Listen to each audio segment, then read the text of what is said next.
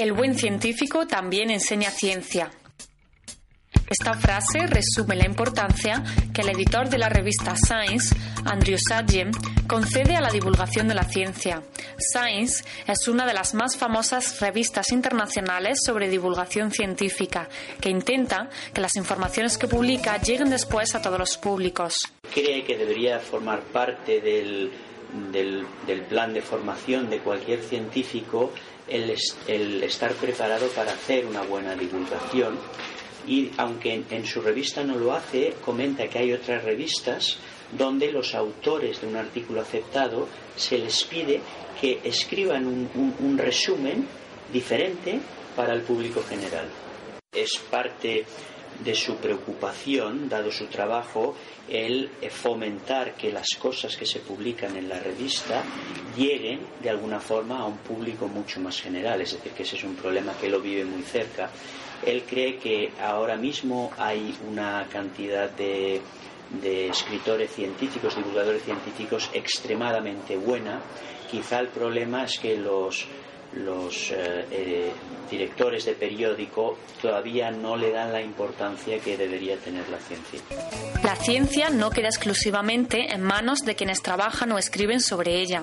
El público desempeña un rol fundamental y su interés por las noticias de este ámbito determina que haya programas destinados a la divulgación científica. Lo que sí está convencido es que programas de televisión como los de David Attenborough eh, juegan un papel muy, muy importante, ¿no?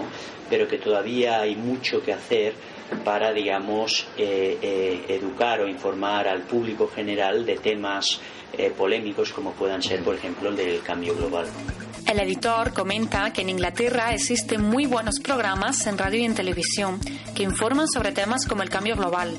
Otros entrevistan a expertos sobre qué les motiva a hacer ciencia. El investigador de la Estación Biológica de Doñana, Jordi Vasconte, recuerda nuestro máximo referente en España, los programas de Félix Rodríguez de la Fuente. En Radiópolis también contamos con un programa de divulgación científica, en Roque de Ciencias, con nuestro compañero Carlos, que cada semana nos habla de ciencia con cotidianidad. Las áreas científicas más innovadoras en la actualidad son la ecología y la biología del desarrollo, todo lo relacionado con epidemias o pandemias y el cambio climático.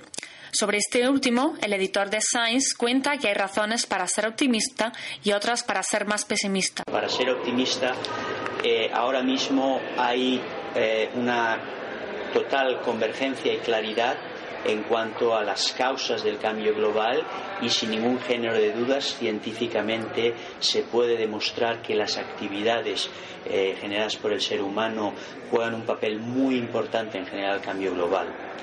Esto es su razón para ser optimista, porque al menos sabemos por qué está ocurriendo. ¿no?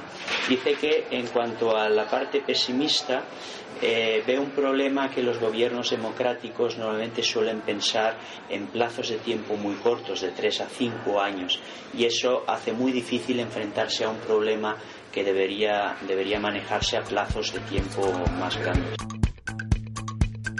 Hasta el próximo 28 de octubre se celebra la Semana Internacional del Acceso Abierto para poner las producciones de investigadores al alcance de cualquier usuario y de forma gratuita y descargable por Internet.